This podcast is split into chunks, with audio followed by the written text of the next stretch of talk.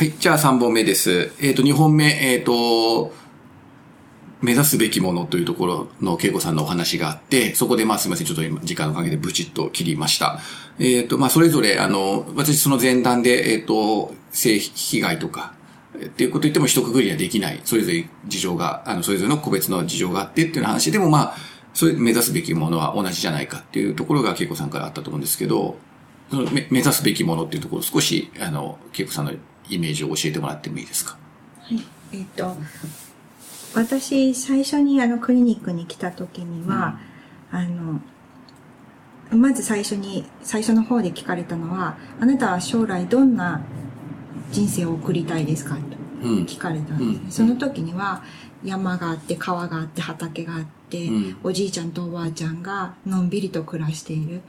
そういう生活、老後を過ごせたらいいなと思って言ったんですけれども、はるか彼方の話で、で、実際、あの、こう、自分が回復に向けて向かい合っていくと、うん、だんだんだんだん身近に、どんどんどんどん現実的な目標に変わっていくんですね。で、本来私が求めていたのはこれなんじゃないかって、日々のその平穏、それを本当は求めていたんじゃないかなって思えてきたんです。だって、一日一日平穏に送れないと、そんな何十年も先のがない。で、えっと、自助グループ始めて、あの、皆さんの話を聞いていくと、やっぱりみんな困っていて、悩んで苦しんでいて、今日生きるのも辛い。っていう感じなんですよ。じゃあ、一日一日が平穏に暮らしていければ、どんなに楽になるんだろう。だから結局のところ、みんなそれを目指しているんじゃないかな、っては感じているんですよ。なるほど。大きな目標じゃなくて。なるほどね。はい、そこの辺は、ナミさんとか、そのみさん、どう、どうですか？今の。もう、はい、じゃあ、あの、あ、えっ、ー、と、目標みたいな。まあ、目指すべきものの、はい。そうですね。あの、私自身は、えっと、ほとんどこう、こういう形、こういう場をも持てないし、自助グループにも、うん、えっと、専門家にもつながれないときは、なんかこう、自分にはとても秘密があって、うん、えー、あ絶対その、特別で特殊で変な秘密があって、うん、そこに触れないように人と付き合わなきゃいけないみたいなことを、ちょっと曲芸っぽいことを自分でしてたような気がするんですよ、うん、今考え。だから、ある程度話してもそこに、その辺、そのあたりに行くと、ふっと距離を取るみたいなことを、なんとなくしていて、だからこう、馴染まない場にも、人にも環境にもなんか馴染まないさを感じていて、膜が張ってる感じがしていて、でも話す場ができるっていうことは、そういう体験っていうのは、えっと、これ、あの、前にもこの、こういう、この場で話されてた方がいらっしゃって、レイプ被害かな、の方がいらっしゃって話してらしたんだけども、えっと、それが、その体験が自分の一部、私の一部で全部じゃないっていうことを感じ始められれば、結構楽になるというか、なんか例えば、ああ、そういえば、そのさんって、あの、性虐待の被害体験あったよね。あった人だよね。みたいな。そうそうそう。あなたはそう、別のなんかあったよねとか、うんうん、それくらいに特殊とか特別の体験ではなくて、うん、そのそれぞれ私たちここにいる3人なら3人なりの体験の一部っていうふうに私たちの頭の中というか気持ちとか体も感じられるようになっていて、うん、他にもいろいろな自分の体験とか記憶とかあるよねっていうふうになっていくと、うん、もっと生きやすいし、いろいろ話題にもしやすいし、そうですね。その話される人もドーンと重いものとして受け取るっていうものではなくて、その人の一部について話させて聞いていいっていうふうになっていくかなっていうふうに、そうなっていけばちょっとこう湿り気が飛んでいって、軽やかになるかなっていうのそういう期待がありますね。ナミさんどうですか？そそうですね。目指すところは、まあ、安心安全な場で語れで、語って回復につなげられればいい、つながっていければいいなっていうのと、あと、まあ、先行く人たちがいてくださると、そういう体験とかも聞けるし、あと、まあ、自分の後にもしかしたら続いてくる人が、あの、ここのシアブのこうグループの活動とかを見て、あ、よくあることなんだって、喋ってもいいんだとか、うんそういうこう恥とかタブーの概念を、うん。ちょっと一回こう横に置いてみて、で自分をさらけ出すことができたら少しこう楽になるんじゃないかな。と思いますね。まあ、それぞれ言い方はちょっと違うところはありますけど、その日常の中で、こう、なんというか、あの、自分の今後の人生の、まあ、一つの、なんていうか、本当に一つのでイベントとしてこう位置づけて、でもまあ、毎日、毎日というか、きちんと毎日平和に生きていくというようなところは、やっぱりまあみんなミッションを共有してるっていうところはあるんでしょうかね、今ね、聞くとね。うん。多分あの、今まで声に出さなくて、うん溜め込んでいたから苦しかったんですよ。で、話す場があって、同じ経験をした人と、こう、あったよねっていう話せる場があるだけで、どんだけ気が楽になるか、心が軽くなるかっていうのは、もう参加しすれば、みんな、あの、結構味わえるとうん。う思うので。ん。私たちもどんどんこう話したら話したら次へ進むってわけじゃなくて、うん。同じ体験を同じことを何度も繰り返して話したりっていうのはよくすることなんですよ。うんうんで繰り返してるうちに、まあ、語り方が変わってきたり、うん語る自分自身の気持ちが変わってくる。うん。うん。でそういうな何を話してたんだっけ私。同じ同じことを何回話していても、同じことも話す。私恵子さんの後にそれをこう話そうと思ったんだけど恵子さん何を言ったんだっけ？ごめんなさい今ちょっと聞いてください。な何恵子さんの話にインスパイアされて今話し始めたんだけど何を恵子さん話してたか忘れちゃった。私も飛んでます。みんな話してた。あれ？これが帰りってやつです。これが返すんだただの剣謀だと思うんだけど。そうそう。ななんだっけ？ななんで私このお話をしてんの？そうそう。ななんで何を話何を話してたんです方、同じことを語る。あえそう語りが変わってきますよね。語りが。話話すところがあるだけでも、あ、そう、うん。あそうそう。そのできそう。戻ってきた。もらいまし そのあのこの体験こんな体験したんだよ。ええー、こんな体験したんだよすごい。ええー、とかっていうそれで終わっちゃうんじゃなくてその先に進めるんですよね、うん。話として。で何度同じ話を進んでで繰り返してなんだ全然進歩ないじゃん進んでないじゃんそれからっていう誰もそういうことを追い立てる人もいないところで繰り返して話してるうちに自然にこうまあよく言われるんですけどこうかさぶたが自然に剥がれていくような形で誰かにこうなんていうかこうプレッシャーかけられることもなく変化していけるっていう、その次っていうのがもう話しちゃいけないってこともないし、うんうんそういうプロセスと場所が貴重だなっていうふうに思ってます。うんなるほどあの、まあ、私はまあ、あの、非、非当事者の立場で、まあ、あの、今聞かせてもらってますけど、やっぱりでも、語るってものすごいエネルギーを使うことでもあるじゃないですか。今皆さんは多分、こう、笑いながらというか、まあ、帰りだよね、とか言って言いながら笑えるぐらいで、まあ、のレベルまで、で、のレベルまで来て喋ってるような感じもしますけれど、まあ、いきなりこういう状態になったわけではないと思いますし、やはり最初はまあ、恐怖だったり不安とかがありながら、少しずつ守られた仲間だったり、守られた環境の中で話していって、少しは、なんていうかな、安全感を確認しながら、今、こう、不特定多数の前で喋れるところまで行ってるのかなと思うんですけれど、その辺のこう、たどり着くプロセスっていうのは、皆さんそれぞれ違うと思うんですけど、ナミさんとかどうですか？そうですね。まあ、あの、いきなり喋れたわけではなくって、うんいろいろな負荷が時間、あ自分にかかったりもします、しましたし、ただ、あの、その、シア部のスーパーバイザーが、まあ、喋ることから始めようみたいな感じで、うんうんそうですね。まあ、ありのまま、えっ、と、被害も、うん。そうですね、うん被害の重度とかそういうのも気にせずに、まず喋っていこうみたいな感じで、そういう指示があったからこそ喋れたかもしれないですね。うんまあ最初はね最初はそうやってはい、はいまあ、治療の一環として、まあ、ちゃんと喋ってごらんっていうのは、まあ、あったっていうところですかね。どうですか？その語ること他の、なその、そのみさんとかどうですか？私は多分これあのえーっと精神医療とかでは治療抵抗が強いって言うと思うんですけど、なかなかその話を私はさらっとした時にあんまりこうそんなに今の自分にとってあ私はその話した時に今の話をしなさいよっていうふうに言われたことように記憶してて、うんあじゃあこの話はもういいんだと自分の中で解決してしまって、うん次にやっぱりこの本題に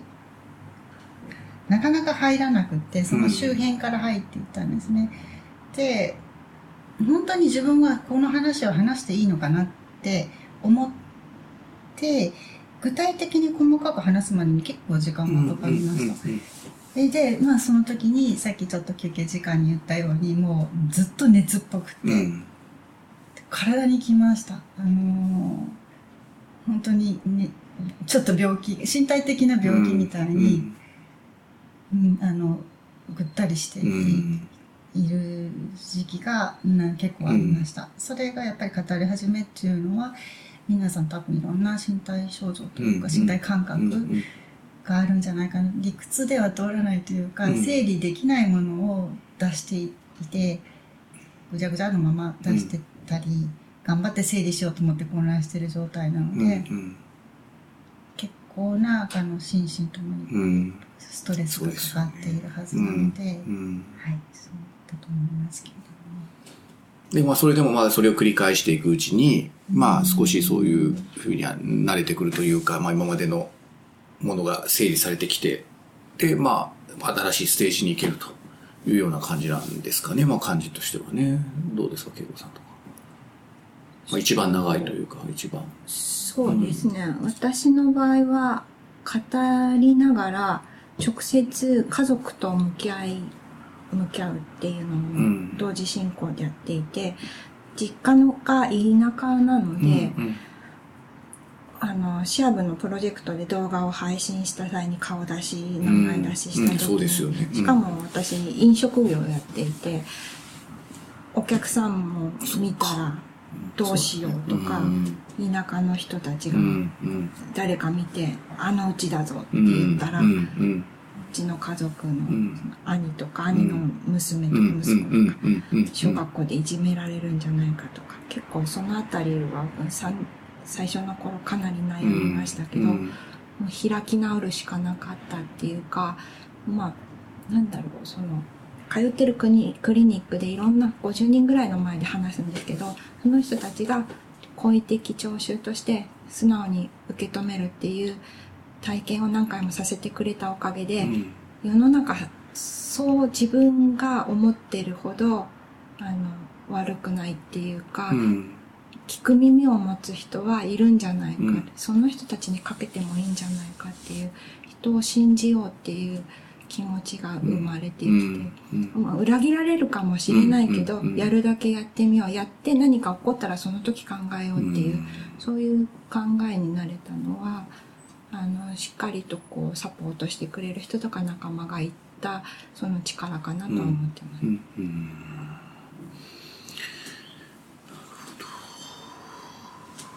ね今それぞれの本当に新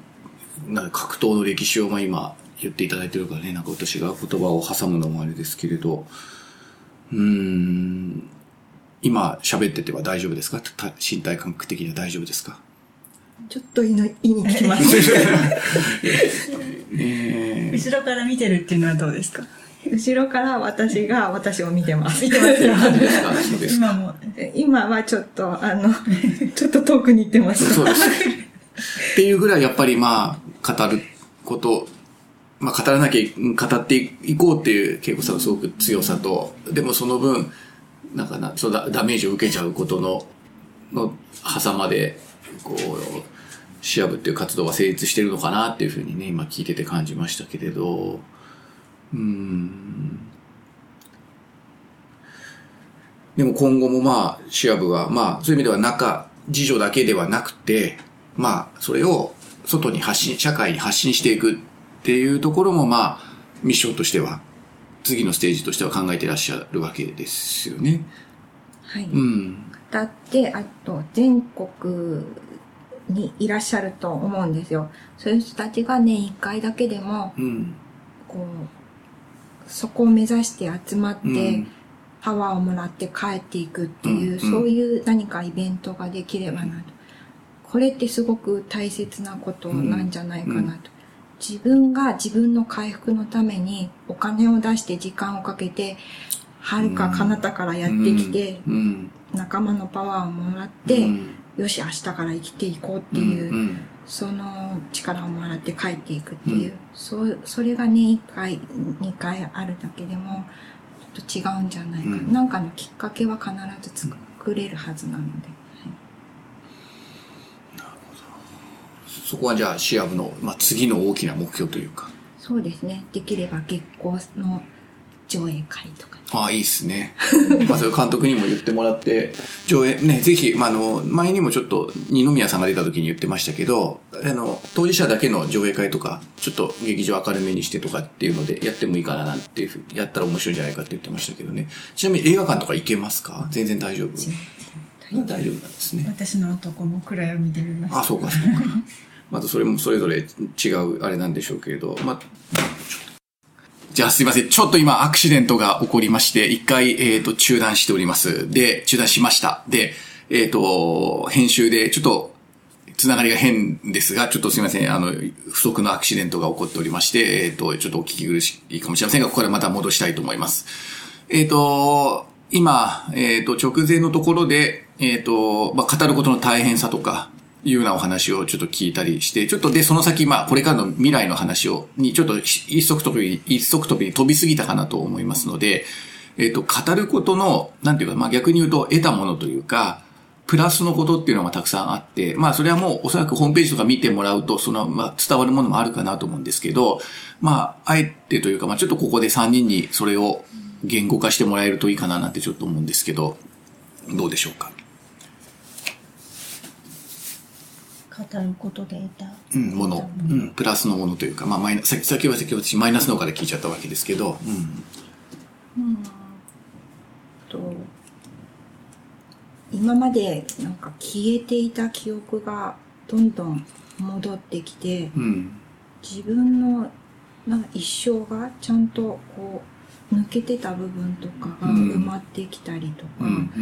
あと思い込んでたあの、えー、と風切り場でもそうだったんですけど思い込んできいた記憶が違ったっていうことが確認されたこととかそうですね。あとなんだろう。なんいつもこう何か物足んない寂しいって思ってなんかずっとこう自分が不完全な感じだったのが、うん。やっと最近こう自分なんだ一人の人間としてこう作り上げられてきたっていう、うん、まあ完璧ではないんですけど、うん。なってきたかなっていうのはありますね。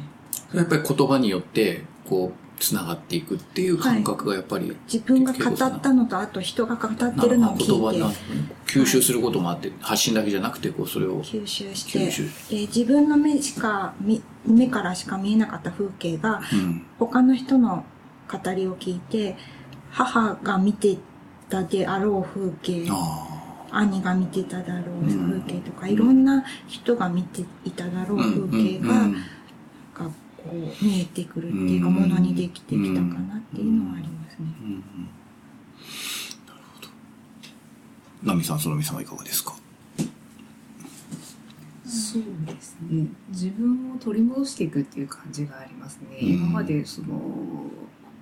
抜けていた記憶がフラッシュバック、まあ、いいも悪いもフラッシュバックによって思い起こされたり、うんあとまあ自分のそのトラウマを家族で話し合うことによって、まあ、加害者私の場合は加害者も死亡しているんですが、うん非加害者であるとかあと同胞の兄弟たちと一緒にこの時はこうだったとかそうですねさっきの恵子さんもそうですけど誰から見たその時の状況とかっていうのを分かち合うことによって少しずつこう自分も取り戻していくし家族もこう回っていくんじゃないかなって思いますね。うん。空見さんいかがですか？私もナミさんの言ったように自分を取り戻すっていうふうに彼女は言ったけれども私もやっぱりもっとあの身体感覚でうん。自分の手回しも全部バラバラに動いてたような気がしてて、うん。うまく頑張って操縦してたっていう感じから少しずつそれがつちゃんとつながってきたでもちゃんとつながってきたなと思うのもやっぱりこう段階があって、うんうんあでもやっぱりダメだなと思ったりっていうことを繰り返すんですけれどもやっぱり身体感覚としてあの今までのすごく不自由な感じうん。っていうのとは違うなと、うん。とっても長い期間そうだったと思うんですけど、うん。それとは違うなと。それは多分いろんな表現ができて自分を取り戻すっていう感じもこういう感じなのかなっていうふうに思ったりします。あと自助グループっていう場所で話すっていうことの効果としてはなんか自分の話が特殊で特別じゃないうん。と思うぐるぐる回ってて誰の話が中心ってじゃなくて誰かの話をあの拝聴するっていうんでもなくて回っていってみんなのそれぞれの話をするうん。っていうそのこの循環というかうん繰り返しが自分のこ話も特殊じゃなくて、うん。でしょうか田中光さんの言葉で本のタイトルで「えっと、大したことのないかけがえのない私」って、だってでしたっけ、うんでそんなタイトルがあったけどそんな感じですよね。あのまあ大した経験だったりも皆さんするけれどもでもそれをだんだんこう話せるようになっていくとまあすんごいそういう特別変なことがあったっていう語り方ではなくて、うん。まあ、こういうこともあった。ででもでだだけどそんなのはねどうでもいいよっていう話でもなくて、うん。それを踏まえてかけがえのない体験だったり自分だったりするっていうふうにし近づいていければいいなと。まあたまにそういう感じをふっとうん。感じる時がありますね。まだまだあの そうだっていうふうなうん。境地でもないけれども、うん、そういうのが目指すところかなっていう、うんそういう軽みが出てくるといいなっていう。軽み。うん。軽みってすごい難しいですね、うん。まあでもなんとなく言わんとしてる。重い体験ですよっていうのでもなく、うん。少しその体験から自分を切り距離を保いい感じで距離を保ってて語ることができるっていうのは目指すとね、行きたいところというか。うんあれですかね、お三人は、例えば10代の時とか、まあそういうちょっと、あの、私が今思いついた質問なんですけど、こういうおお話をちゃんとする人だったんですか？こうなんかすごく聞いてると、きちっとお話が今、あの、自分の言葉で選びながら、すごく話されていて、すごい伝わるんですけど、これは、こうなんていうか、こうグループ、治療を受けたり、グループになって、こういうふうに話せるようになったの？それとももう、例えば被被害受けてる時は、まあ当然だけど、そうあんまり言葉を語る人たちはなかったんですか？年を取ったっていうのもありまあすねあ、なるほど。そういう年が。単純になるほど。うん、まああとその、だからそもそもの言葉の能力というか、発信能力みたいなものが、あの、あるっていうのも、まあ、ああの、大事なことかなってちょっと思ったりもします。あそう、言語化でししたくても、まあそもそもできなかったり、行動化しちゃうっていう方に行く人だって当然いると思うんだけれど、た多分シアブさんは、まあある程度言葉できちっとこう、コミュニケーションできたり、人に伝えるってことができる人たちがいいいるなのかなっていうふうに思っていて、あの、なんかごめんなさい、私のき興味になっちゃうかもしれませんけど、どなんかこもし答えてもらえるんだったら答えてもらえると。私、基本中学校の時には、ヤンキーでして、あ、そうなんですね。そうなんですね。で、うるせえバカ野郎とかそういう言葉しか使えない。で、でも、あの、子供の頃から本とうん。映画と、うん。あとテレビのドキュメンタリーとかが好きで、うん。そういうのはよく見ていて、で、社会人になっうん。て、まあ普通に話せてたんですけど、うん。肝心の感情。とか、そういう、なんでしょうね、うるせえバカ野郎とかいう言葉は知ってるんだけど、それに至る気持ちの変動を言葉、言語化するっていうのができなくて、うんえっ、と、クリニックとかカウンセリングにつながってから、そういう虐待の本とか、そういう虐待問題に関する本とか、そういうものから見るたびに、あ、こう表現すればいいんだっていうのはかなり拾っていきましたね。映画でもかなり拾ってますね。まあ、ごめんなさい。ちょっと私の、あの、あれですけど、まあでも、あの、ちょっと、今、えっ、と、恵子さんまで聞いたんですけど、ちょうど今時間が20分来てしまったので、えっ、と、この後、一応4本目で、ごめんなさい、今の話とナミさんとそのみさんの話聞いて、えっ、と、今日の会自体を締められたらいいかなと思いますので、すいませんさ、今アクシデントがあったり、今救急車がウィンウィンと来たりして、なんかね、ちょっとノイズをいっぱい拾ってる3回目になっちゃいましたけれど、えー、一回締めたいと思います。はい、ありがとうございました。ありがとうございました。